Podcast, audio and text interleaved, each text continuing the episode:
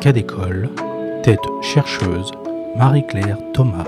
Bonjour à toutes et à tous et bienvenue dans notre émission spéciale Tête chercheuse. Mon invitée aujourd'hui est une passionnée de mathématiques. Professeure et chercheuse canadienne, elle examine comment l'apprentissage assisté par ordinateur peut modifier l'enseignement et les connaissances des mathématiques. Bonjour Nathalie Sinclair. Bonjour. Merci beaucoup d'être avec nous sur Cas d'école. Alors, euh, qui êtes-vous exactement? Parlez-nous un petit peu de votre parcours. Vous êtes né à Grenoble et vous venez directement du Canada. Qu'est-ce qui vous a amené à faire euh, vos travaux au Canada? Et si ce n'est pas trop personnel ou indiscret? Pas du tout.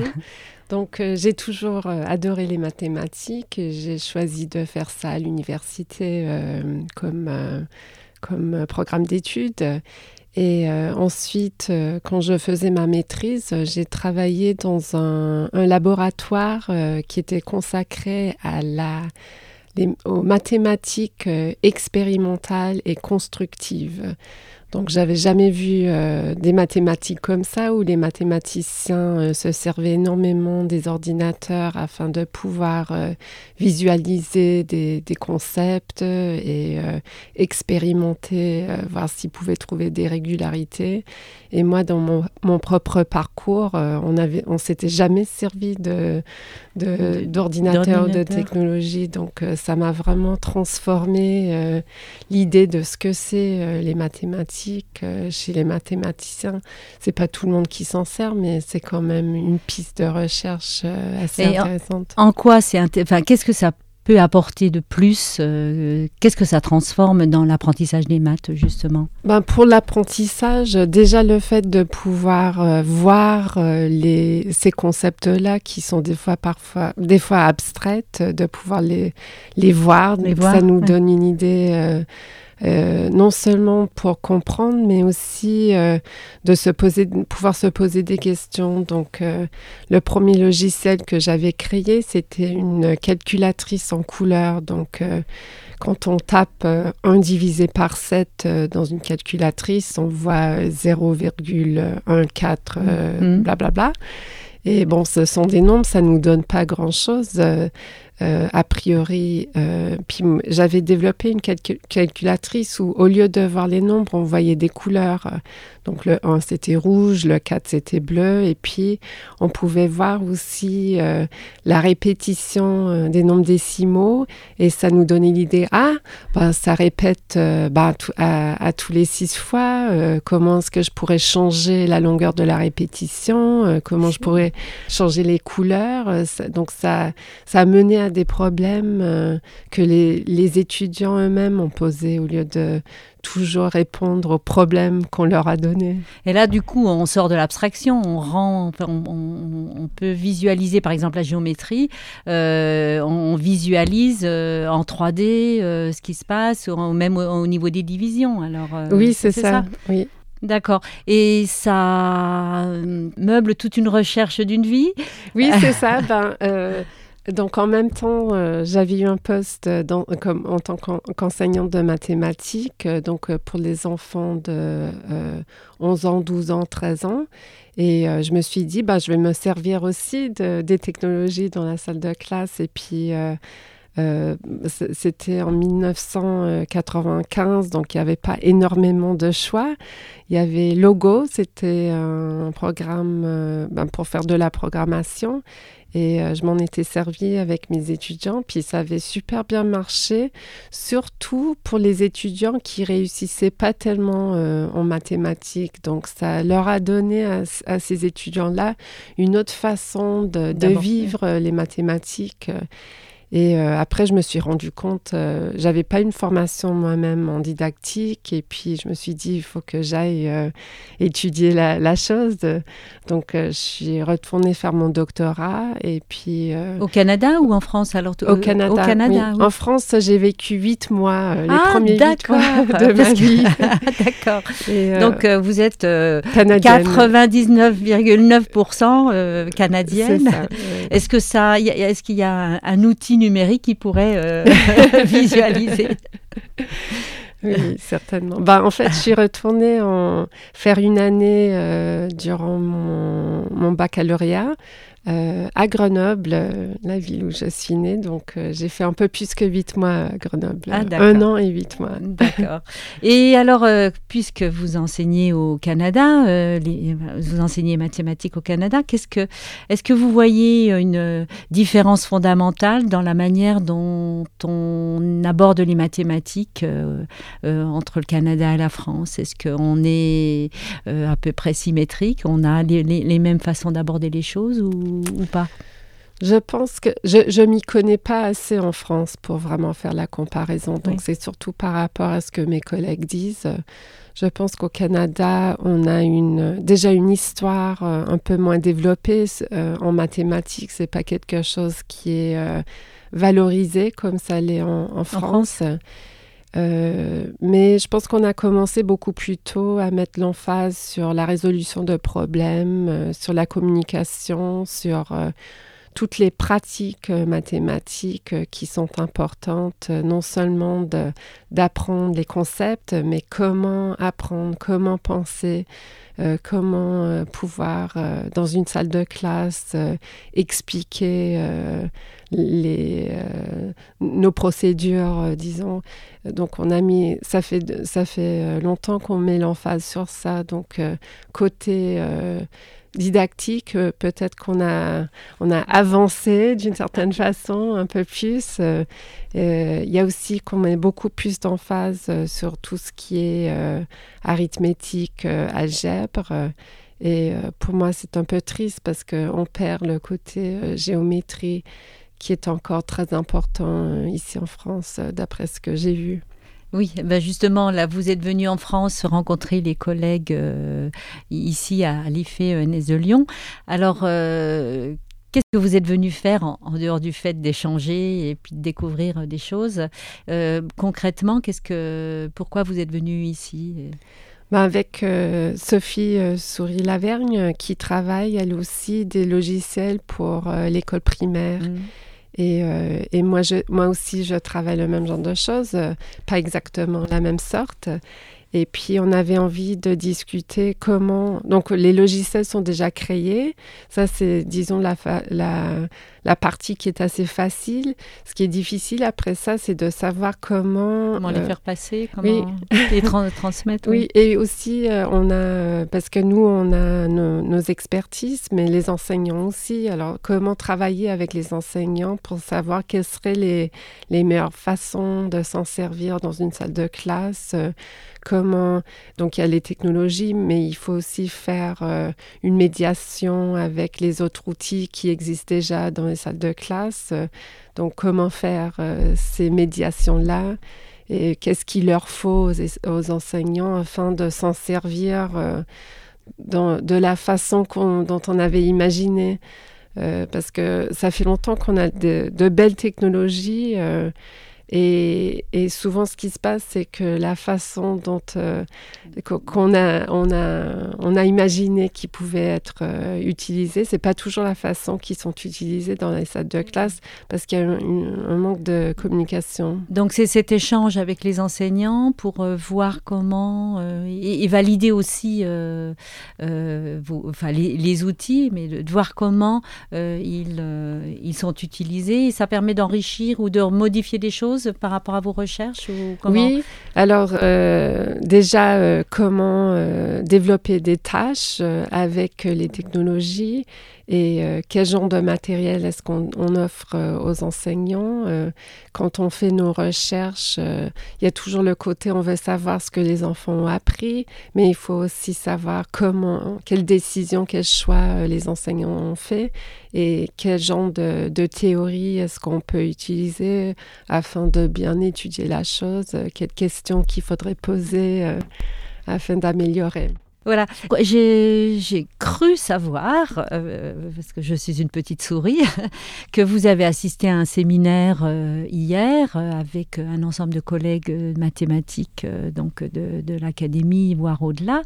Donc, qu'est-ce que ça vous a apporté ce, ce, séminaire là spécifiquement ou tout votre séjour globalement en France?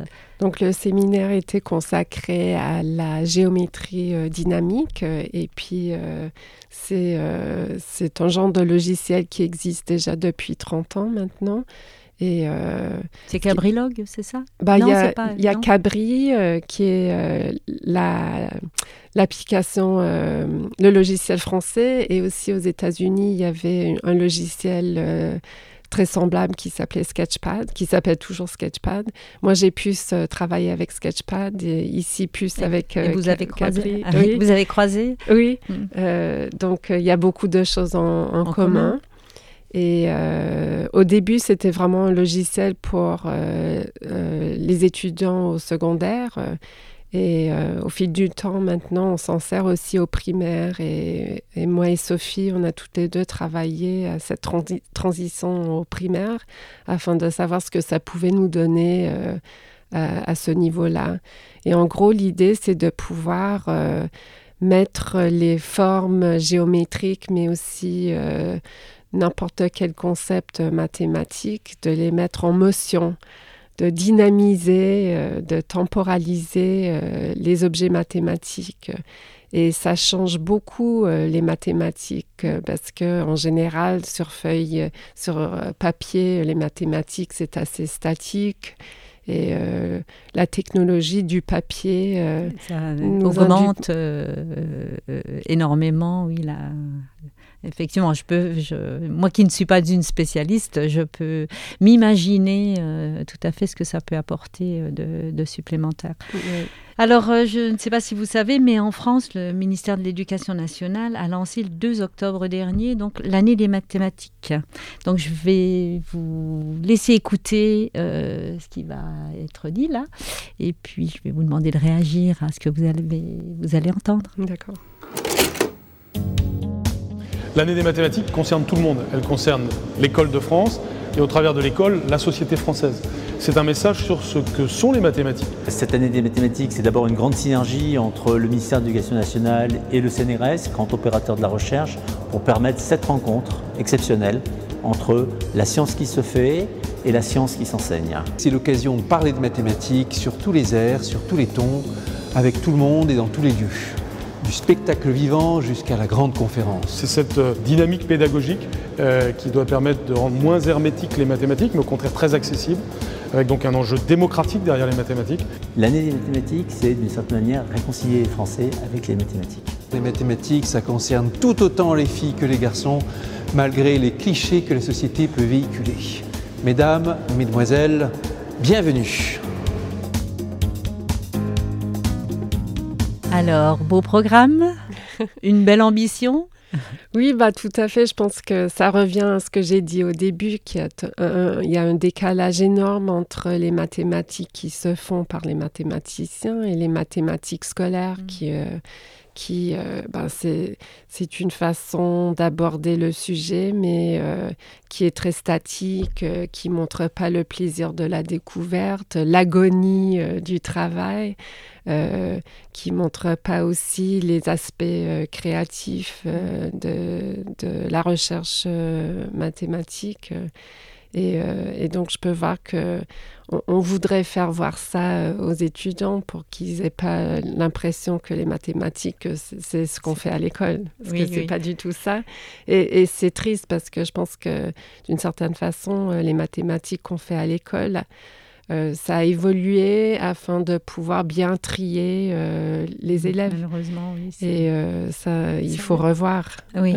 ça reste, et ça c'est tellement ancré. C'est quand on parle mathématiques, on a plus une idée de souffrance qu'une idée d'ouverture et de, potentialité et de créativité. Ça, Effectivement, il faudrait que ça change. Alors, dans ce message, il y a beaucoup d'ambition.